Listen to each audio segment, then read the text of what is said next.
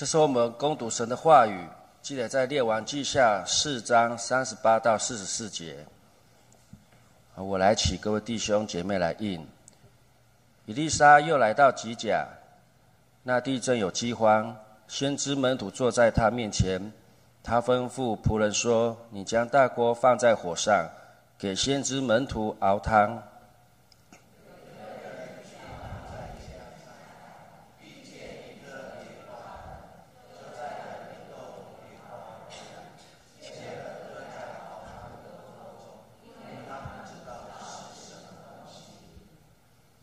倒出来给众人吃，吃的时候都喊叫说：“神人呐，锅中有致死的毒物，所以众人不能吃了。”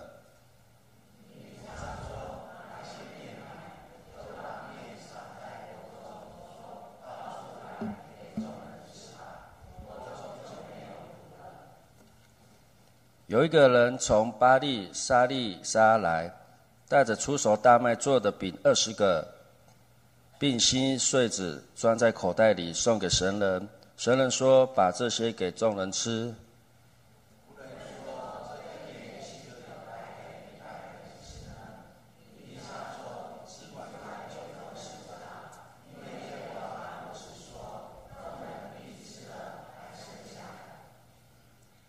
仆人就摆在众人面前，他们吃了，果然还剩下。正如耶和华所说的，这是我们请我们的林牧师来讲到，讲到题目是去行。亲爱弟兄姐妹，大家平安。我们要进入神的话语之前，我们还是彼此祝福。我们跟隔壁讲说，祝你每一天都平安喜乐。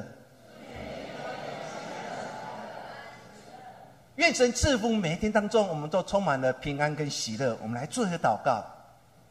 现在父神，谢谢恩典。天气炎热，但是无法消除我们对上帝的信心。我们依然的来到神的面前来敬拜，也让我们今天因为你的话语，重新有一个新的看见。尤其在这个市局变化这么大的时候，我们只能单单的仰望神。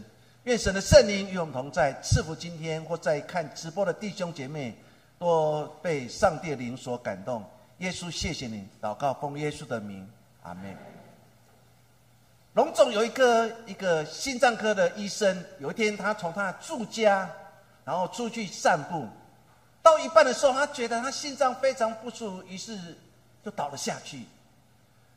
当大家看到这个人倒下去之后，大家就全部围了过来，有些人就赶快扇用手中的纸，然后然后散热；有些人立刻打一九。过了不多久之后，救护车来了。就把这个人送到龙总去，然后才知道他是心脏科的医生。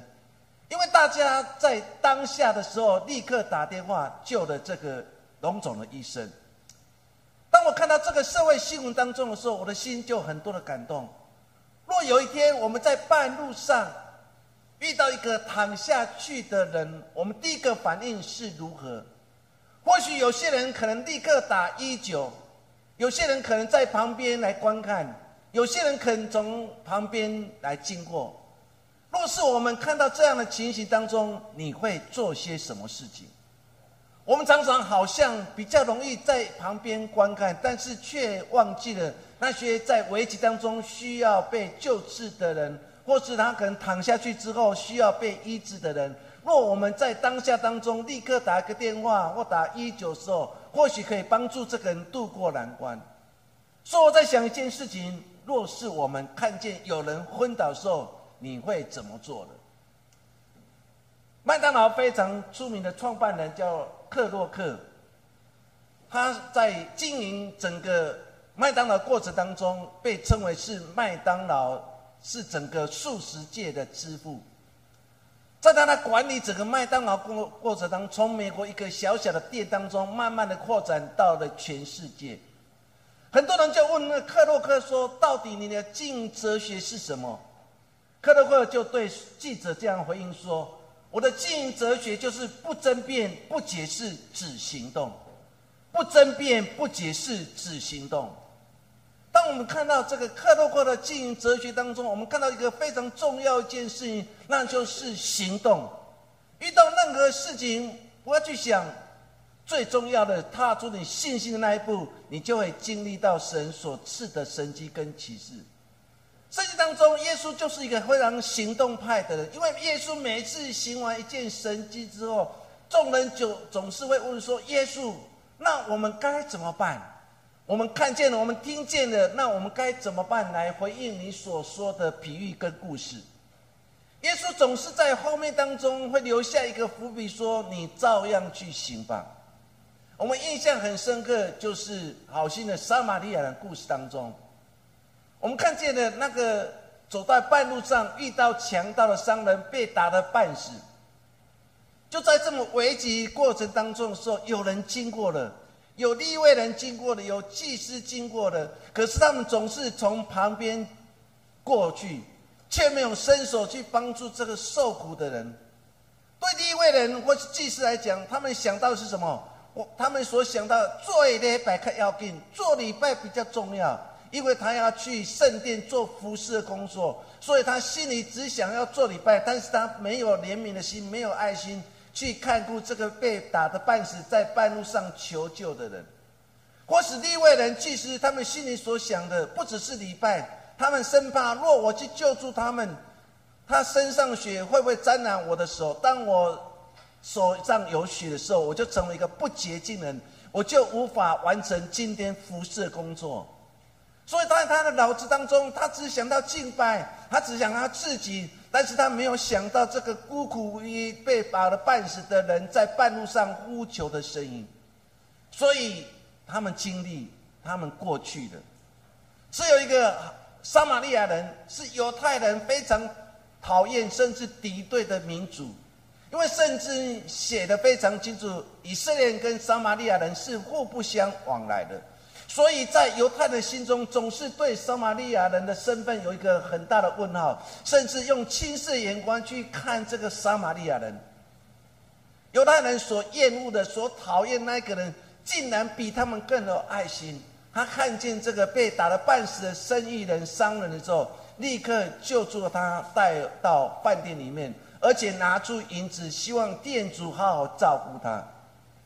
耶稣讲这个比喻当中，是其实那个气氛非常僵硬。为什么？因为有些人是犹太人，心里气痒痒的。那你就说我们这些犹太人是没有爱心吗？难道那些我们敌对的撒玛利亚人有爱心吗？所以你可以想象，耶稣在讲这比喻当中的时候，若是犹太人，一定是非常恨、非常讨厌。但是可能旁边非犹太人可能会暗自的拍拍手。耶稣，你讲对了，这就是犹太人。然后孤僻，然后吝啬，然后不愿意伸手帮助人。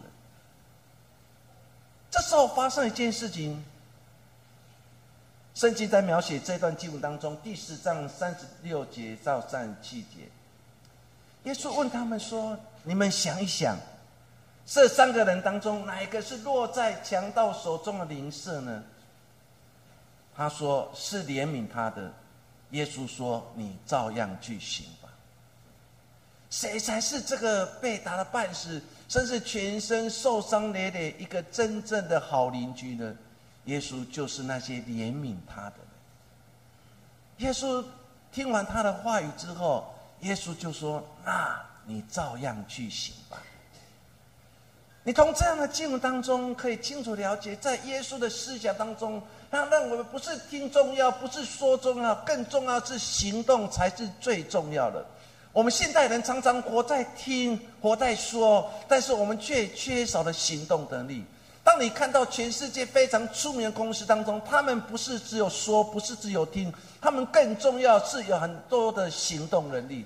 今天成为一个基督徒，我们的神不是要训练你成为很会听的人，也不会训练你成为很会说的人。我们的神要训练你跟我成为一个有行动力，甚至能见证耶稣故事、说耶稣故事的。一个基督徒，不要只成为一个会说会听，但是不会有行动力的人。我们今天所读的经文当中，是以利沙所行很多神迹当中，其中两样的神迹。描写，他说伊丽莎又回到了基甲。现在弟兄，当你想到基甲，你忽然就想到，当犹太人平安过了约旦河之后。耶稣呀就从河中取了十二块石头，然后围在一起，来献上他们感谢的心，感谢神平安的带领他们经历了患难，存在约旦河。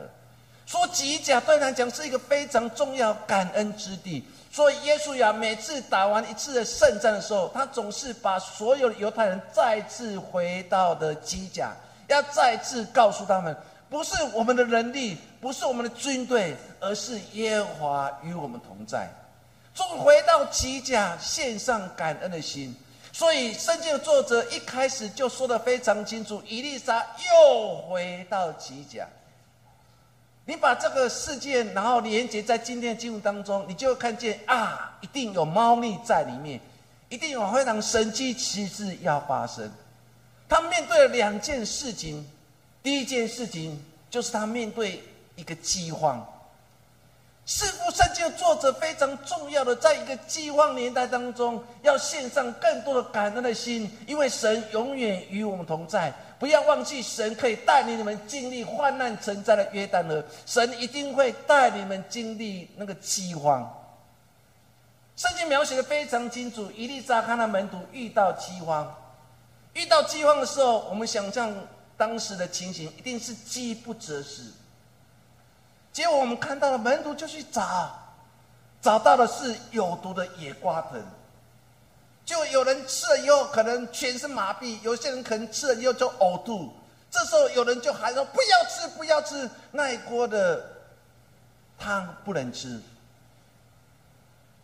面对这样的情形，伊丽莎醒了神经，用一点点的麦粉除去因为汤所造成的有毒的物质。事情讲完之后，好像事情又回到了原点。他们遇到第二件事情，就有人带着出手的大麦，然后做成饼，然后要给一百个人吃得饱足。圣经描写的这样的故事当中，有人就说：“有可能吗？二十个饼可以喂饱一百个？”一百个人吃得饱足吗？当你想到这样的记录当中，我还是觉得耶稣比较厉害，因为耶稣没有一个一百个、二十个饼，耶稣只有五饼二鱼，可是他却让三千人吃得饱足。圣经描写他们用二十个饼要喂饱一百个人。或许对当时来讲应该是非常简单的，可是他们第一个想到不够不够，为什么不够？因为他们面对饥荒，因为他们已经饿了很久，因为已经好久时间没有吃大麦饼了。所以你可以想象，当当大麦饼一拿出来香喷喷的，他们一定非常的饥饿。所以他们第一个反应说不够啊，我们已经饿了很久，所以这个二十个饼我一个人吃就好，因为我是个吃得饱足的人。所以他们第一个反应，我们吃不饱啊，我们吃不饱啊。但是神机其实就在他们认为不可能的时候成为可能。所以今天我们从这段经文当中，我们一起来想，生命当中难免会遇到旱灾、遇到饥饿、遇到不如意的事，我们该如何来面对这样的事情？第一件事情就是当你饥饿时。我们看第四章三十八节一直到四节，我们再把这段经文再次来回想。他说：“伊丽莎又来到了吉甲，那地正有饥荒。先知门徒坐在他面前，他吩咐仆人说：‘你将大锅放在火上，给先知门徒熬汤。’有一个人去到田野掐菜，遇见一颗野瓜藤，就摘了一兜野瓜回来。”切了搁在熬汤的锅中，因为他们不知道是什么东西，倒出来给众人吃。吃的时候多喊叫说：“神人啊，锅中有致死的毒物，所以众人不能吃的。”圣经描写说，当他们回到了吉甲这个地方，遇到了旱灾。圣经一开始就说的非常清楚，他们遇到了旱灾，遇到了饥荒。饥荒代表什么意思？饥荒代表不只是没有吃的，更严重是没有能够吃的。现在弟兄，当你好好把饥荒做一个扩大解释当中，他说的非常清楚，就是不只是没有吃的，而且更重要是没有能够可以吃的。所以你可以想象，当时在吉甲附近的人，他们面对生命当中一个非常大的威胁，就是跟他们生命非常有关系，跟他们肉体非常有关系，因为他们饥饿，他们可能已经没有东西吃了，而且找到一个不能够吃的东西，什么都没有了。圣经描写说，他们面对这种饥荒情形。所以，因为没有能够吃的，所以他们不管三七二十一、四七二十八还是怎样，他们只想到如何来解决心肚子里面饥饿的感觉。所以，先知门徒就出去了。当他们出去的时候，旱灾、饥荒代表什么都枯萎了，就像我们现在因为天气炎热，很多地方的草都枯萎了，甚至农作物不再长大的，到处很多时候野火。没有能够吃的，面对这样的情形该如何？门徒出去了，可能带着非常绝望，因为一直走，一直走，还是找不到吃的，还是找不到吃的。他们心里想说：“神啊，难道你没有离弃我吗？神啊，我们祷告，难道你都没有垂听吗？神，我们不断的找，不断的找，不断找。神啊，我们总是找不到任何东西。就在绝望当中，他们看见了，看见有野菜，他们看见有野瓜。”做第一个反应就说：“哇，这些东西可以吃，可以当成火锅来熬煮。”他们立刻摘了回去。现在弟兄姐妹，你可以从经文当中看得非常清楚，他们为什么要摘野菜？他们为什么要摘野瓜？是因为饥饿。他们已经找到已经没有能够可以吃的东西，他们已经对自己饥饿已经完全无法控制了，所以摘野瓜。摘野菜，代表他们对未来一种无奈跟绝望。当你看到这这样的情形当中，门徒们就带回来。一带回来当中的时候，大家可能非常高兴。哇，不简单！我们找了很久，我们都没有找到。就门徒你们太厉害，你们可以找到野瓜，你们可以找到野菜，这些熬成汤，我们吃火锅应该会吃的很棒。所以你可以想象，当那个。火锅一煮下去的时候，大家一定全部都围过来。里面有多少人？圣经描写有一百多个人，包括伊丽莎跟他的门徒，全部熬过来，因为大家都注视那一锅汤。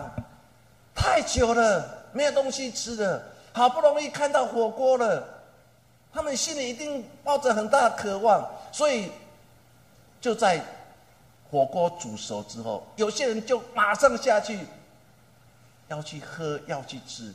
为什么？因为饥饿太久了，因为饥饿太久，有些人就立刻吃了。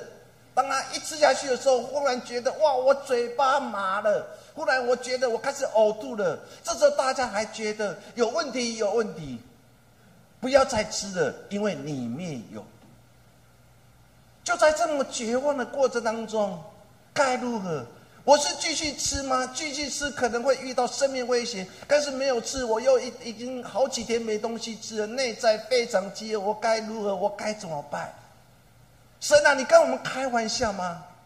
你让我们回到极甲这感恩之地，应该是物产丰富。神啊，你跟我们开玩笑吗？我们好不容易找到可以吃的，你应该好好的赐福这锅汤，让所有人得到饱足。但是没有想到，我们竟然。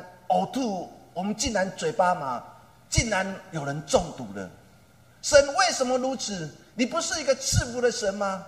为什么我面对这样的困境，就在当家不知道怎么办的时候，第一个想到，老师，老师，伊丽莎，伊丽莎，伊丽莎知道了，就用一点点的面，然后和在里面，毒解掉了，他们就享受这国的火锅。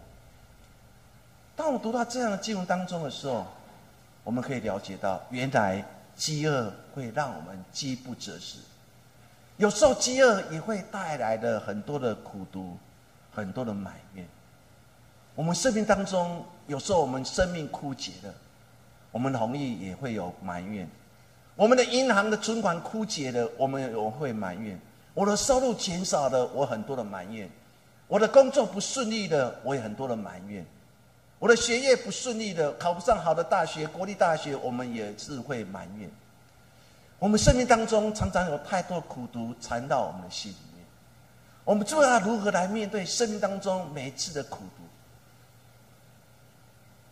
摩西带领以色列百姓出埃及是一个很难的一个功课。他所面对是一群极度会埋怨的以色列民族。当我们出了埃及，他们并没有献上感谢，感谢摩西，感谢那位爱他们神。他们发觉带从埃及带出来的肉食物已经没有了，他们就开始对摩西把所有的箭头指着箭头全部指向摩西，全部怪罪摩西，多是你，多是你。圣经在描写这段经文当中，说的非常清楚，在出埃及记十六章第三节，他怎么说？巴不得我们早死在埃及地耶和华的手下，那时我们坐在肉锅的旁边，吃得饱足。你们将我们领出来到这旷野，是要叫全会众多饿死吗？亲爱家人，神差遣摩西带领以色列百姓出埃及。就是带领他们来到上帝所应许的迦南美地，但是迦南美地还没有到的时候，什么马上跟着来？那就是孤独、埋怨跟批评，因为他们花钱没有了，食物没有了，一切都没有了，所以所有的箭头全部指向了摩西。你可以想象一个领导者。他所面对这群他辛辛苦苦带出来，他熬过了多少苦难，才把他们带出来？照理讲，摩西在他们心中应该是一个非常重要的精神领袖，但是没有想到，这个精神领袖却背负了更多的压力跟重担。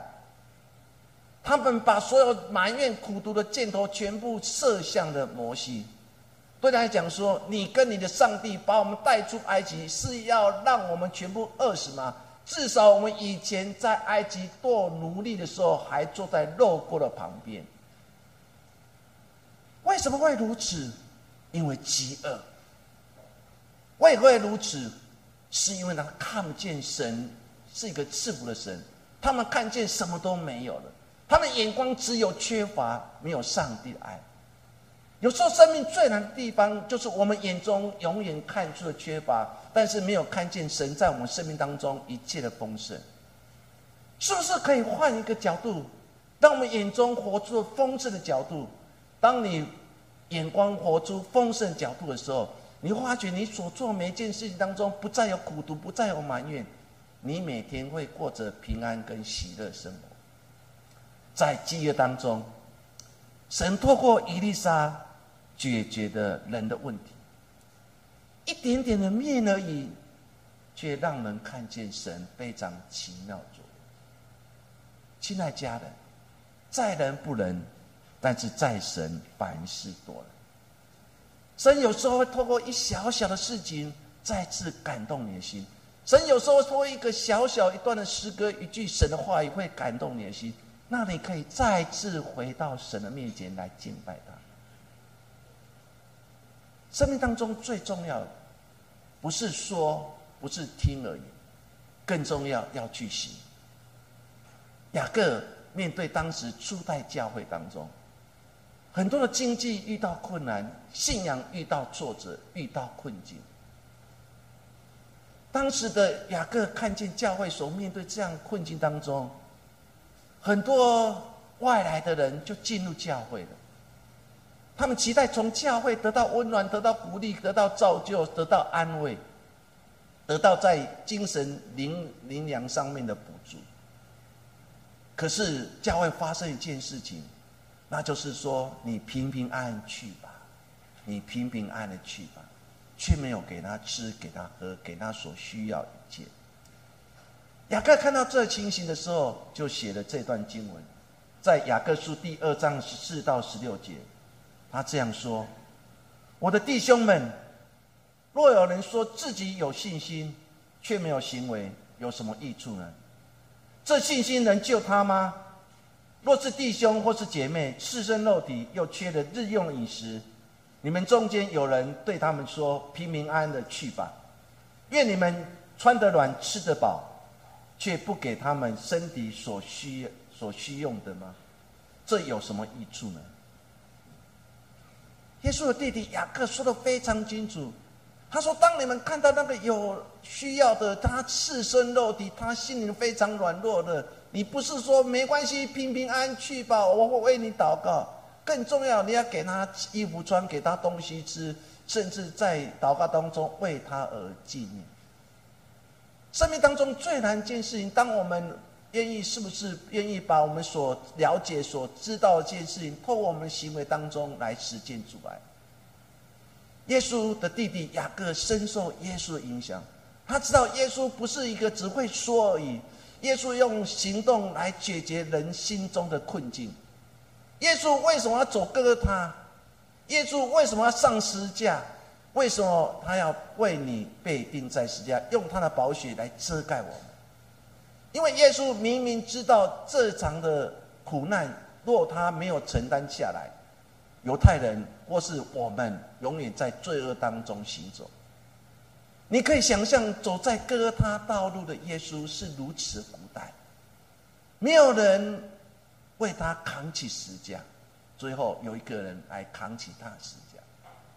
耶稣在哥他的道路上面是如此孤单，耶稣被钉在石架，看着底下的人大声喊说：“钉他石架，钉他石架，钉他石架。”他看见这些人的时候，他的心里多伤痛。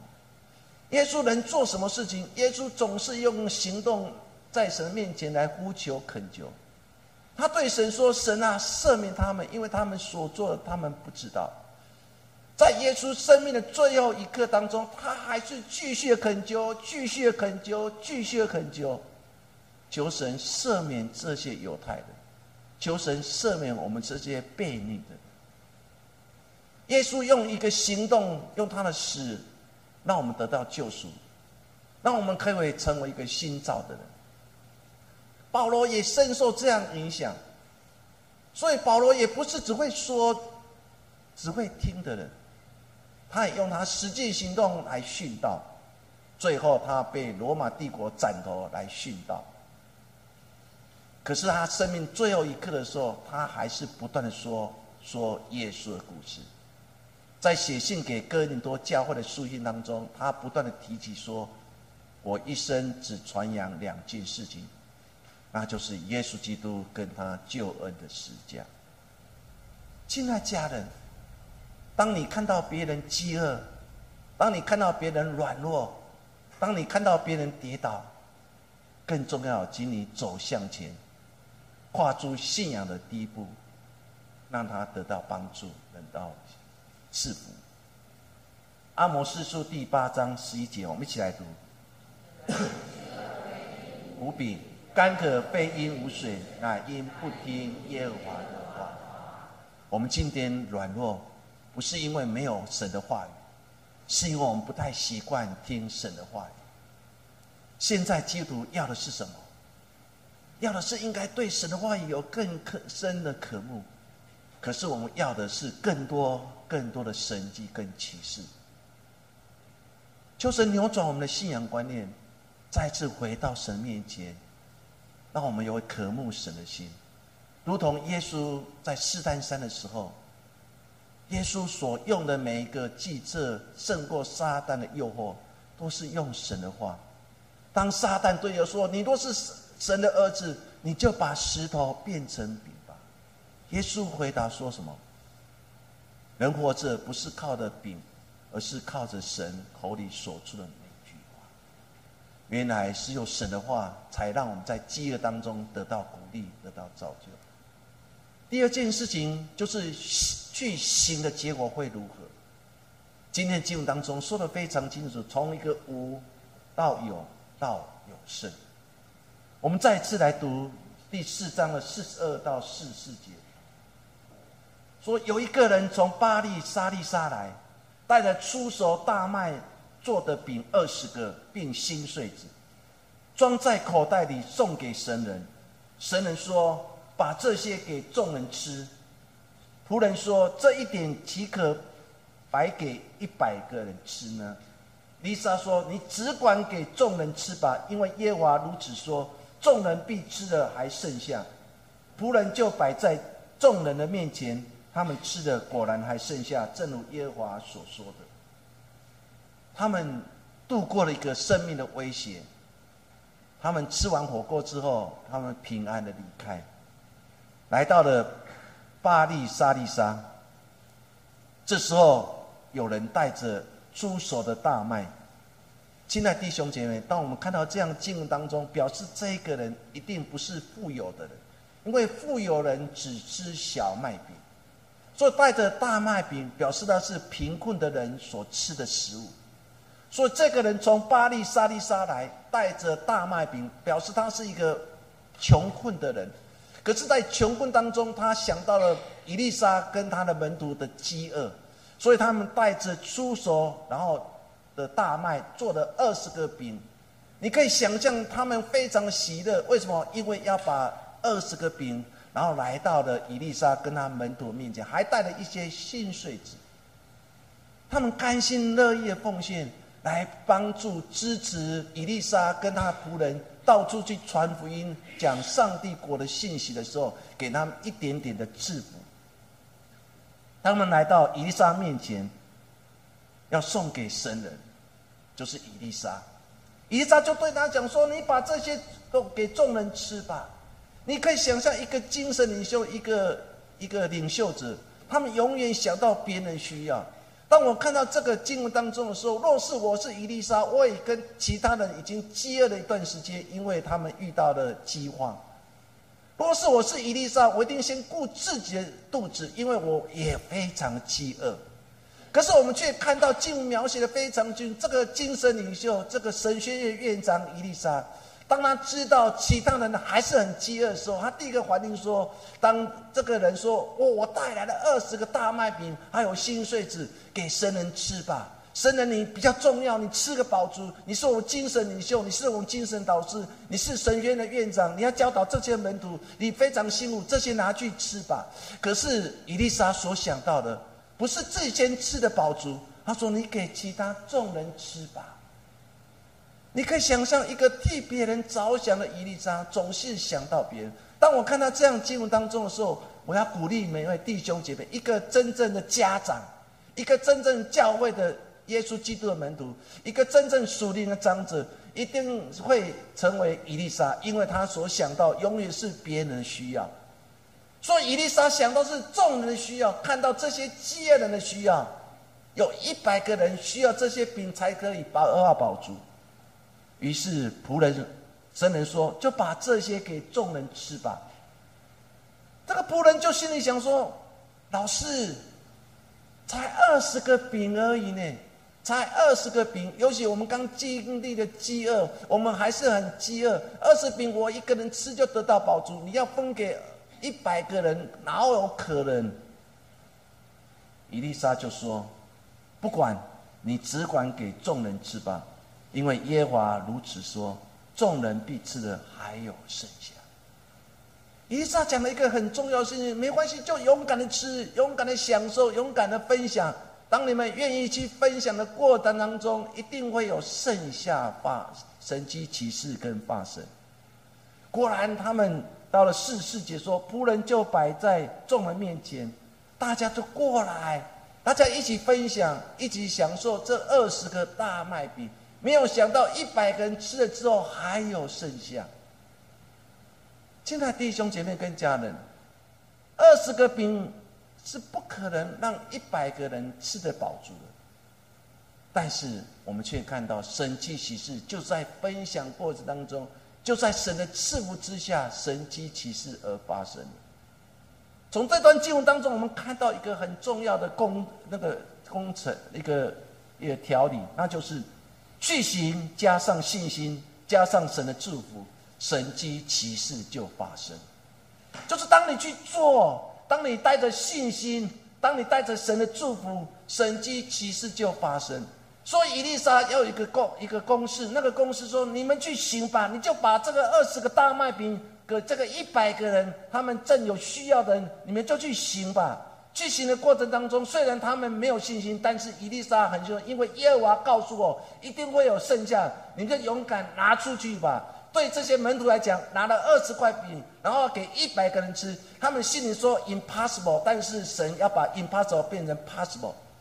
将不可能变为可能，于是这些门徒们就走了出去，他们靠着信心走了出去，在以丽莎的赐福之下，神的赐福之下，神机奇事就发生。亲爱的弟兄姐妹，求神帮助我，我们每天都在经历这样的神迹跟奇事，我们每天都期待我生命当中有神迹跟奇事。你一定要记住这个公式，这个公式就是去做去行，然后带着你的信心，带着神的赐福，你勇敢的进入你的朋友当中、你的家庭当中、你的事业当中，你就会看见神迹奇事就发生。我们看见了，我们过去的九年来，我们做的课后班。我们也做了老人施工。我们不是一个非常富有的教会，但是我们却有一群很有爱心的弟兄姐妹。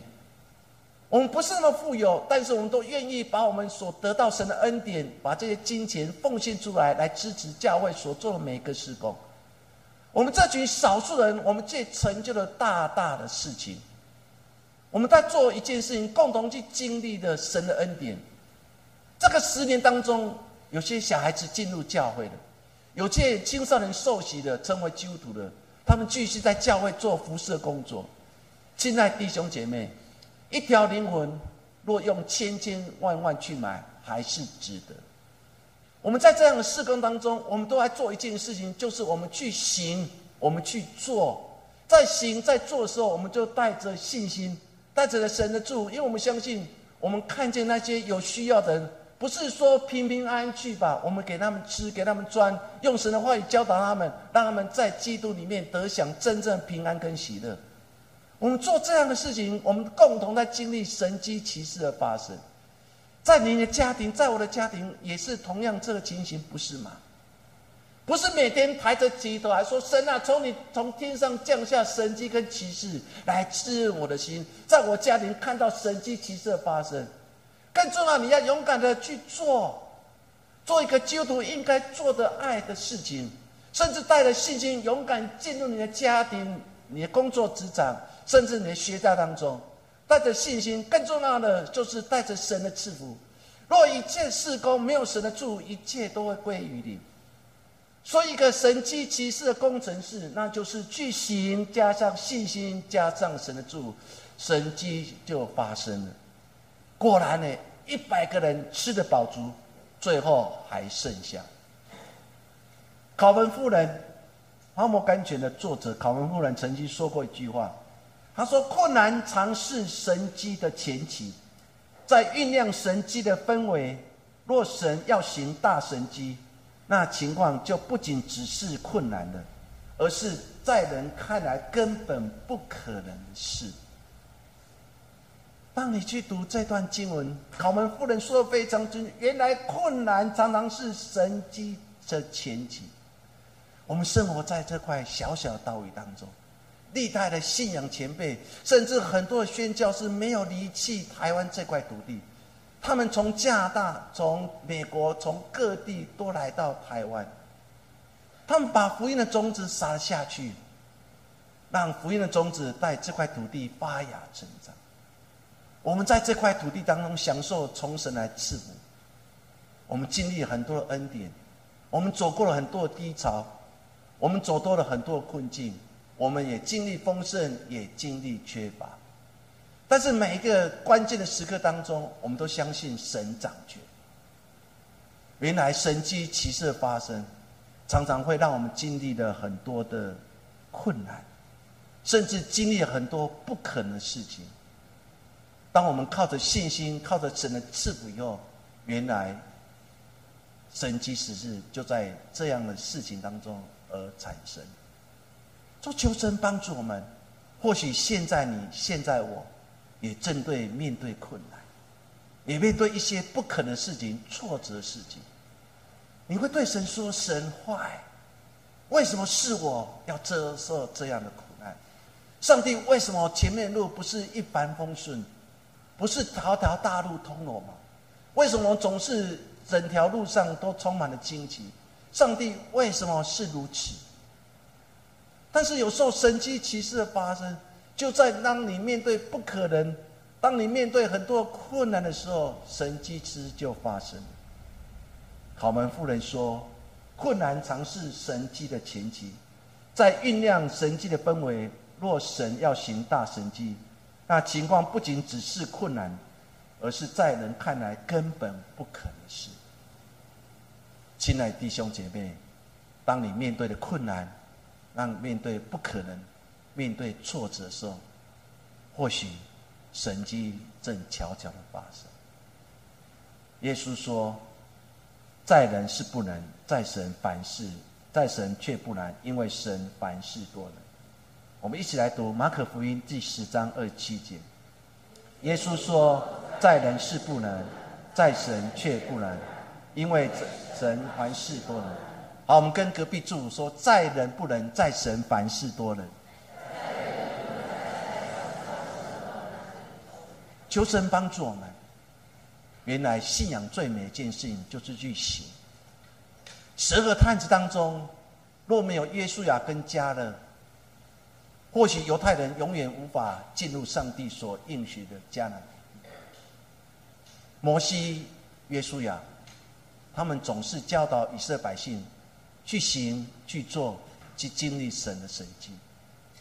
当大家否定、大家不敢的时候，加勒跟约书亚勇敢的说：“勇敢进入那地，我们必然得胜，因为这是上帝所赐给我们牛奶之地。不管未来的。”日子有多大困难，勇敢的去行，画出你信心的第一步，你就会看见原来神与我们同在。起而行，才是真正生命的赢家。不是听，不是说，而是起而行。保罗在写信给腓利比教会当中，说出他信仰的精神，也是他很喜欢讲的一句话，那就是你们在我身上。所学习的、所领受的、所听见的、所看见的，这些事你们都要去行。是平安的上帝就必与你们同在。保罗说的非常清楚，是平安的神与我们同在，那就是我们要将我们所学习的、所领受的、所听见的、所看见的，都要怎样？都要勇敢去行。求神赐福我们每一位弟兄姐妹。当我们今天离开了神的教会当中，就去行吧，把你的爱行出来吧，把你的关心行出来，把你的怜悯行出来，把你的赐福行出来。当你愿意去行的时候，你就会看见神迹启示就发生。愿神赐福于我们。我们来做个祷告。父神，谢谢你。让我们今天看见两件神迹，看见了面对一个有毒的汤，先知伊丽莎用一点的面改变了整个环境，也看见了在他们面对饥荒当中，二十个饼却喂饱了一百个人，最后还有剩下。原来我们生命当中是不断的去经历，从无到有，甚至到有胜。父神，我要奉你名宣告：我们所有弟兄间，或许正处在一个没有的过程当中，但是我们会慢慢从一个没有经历到有，甚至到最后我们还有胜。